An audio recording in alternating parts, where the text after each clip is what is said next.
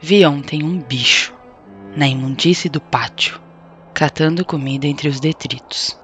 Quando achava alguma coisa, não examinava nem cheirava, engolia com voracidade. O bicho não era um cão, não era um gato, não era um rato. O bicho, meu Deus, era um homem. O Bicho, de Manuel Bandeira, Rio de Janeiro, 27 de dezembro de 1947.